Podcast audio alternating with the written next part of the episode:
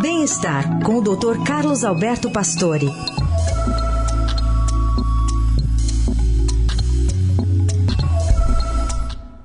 Doutor Pastore, bom dia. Bom dia, Carol. Bom dia, Raíssa. Bom dia.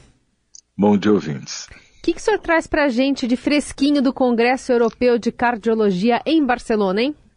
Olha, realmente interessante, depois desses anos aí de pandemia, voltar é. a um congresso presencial, né? Ah, faz falta, né? Um, esse congresso é um congresso que não era do tamanho, esse congresso tinha 25 mil cardiologistas, das 50 sociedades, acho, mais de 50 sociedades de cardiologia do mundo. E, e, realmente eh, esse congresso ficou muito bom, né? Os bons congressos sempre foram os dois americanos e o europeu cresceu muito agora e, e fala de todas as especialidades da cardiologia clínica, cirúrgica. Então lá os melhores, os melhores players do assunto, né? E as novidades, realmente tudo aparece, as discussões são excelentes. E o que a gente viu de chama muito atenção é a cardio-oncologia, né? com o aumento da, da, da, da, prevalência do câncer e a longevidade, a cardio-oncologia cresceu muito, porque o câncer ataca muito o sistema cardiovascular, câncer, desculpe, mas a, a radioterapia, a quimioterapia, elas agridem muito o coração, não o câncer, mas o tratamento, e isso traz muita repercussão cardiológica. E então essa especialidade cresceu muito, né? Como cresceu a área diagnóstica, então imagem, né? Inteligência artificial, isso que a gente vem comentando, aumentou muito o diagnóstico, a facilidade do diagnóstico por imagem, que é uma coisa bastante importante. E chama muito atenção também os tratamentos medicamentosos, cada vez mais sofisticados, mais eficientes, quer dizer, você consegue tratar pessoas hoje com insuficiência cardíaca com uma qualidade muito grande, né?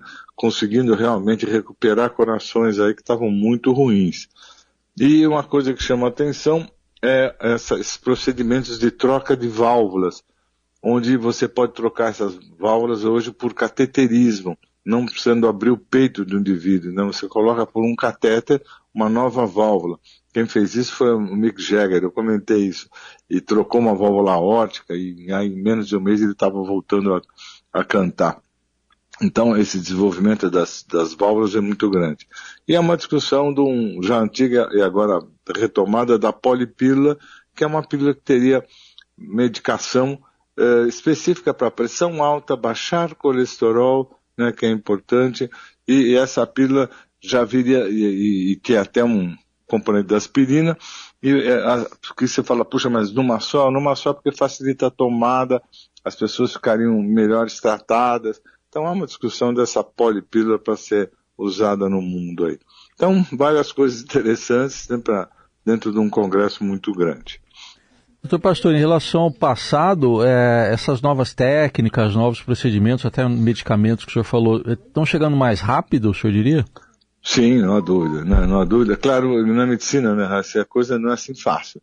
As drogas passam por, por, por, por realmente por alguns, alguns rituais de passagem aí para poder alcançar o mercado, né? Você tem todas as fases, mas é, eu acho que isso aconteceu mais rápido mesmo. As drogas estão sendo bem rapidamente utilizadas, mais rápido do que eram antes. E as indicações, né? Acho que isso ficou muito claro, as indicações para as doenças ficaram mais específicas e as drogas estão realmente mais, muito mais ativas e respondem muito melhor do que o passado. Há um desenvolvimento muito grande nessa área. Muito bem. Esse é o doutor Pastore, que volta quarta-feira a conversar conosco aqui no Jornal Dourado. Obrigada, doutor. Até quarta.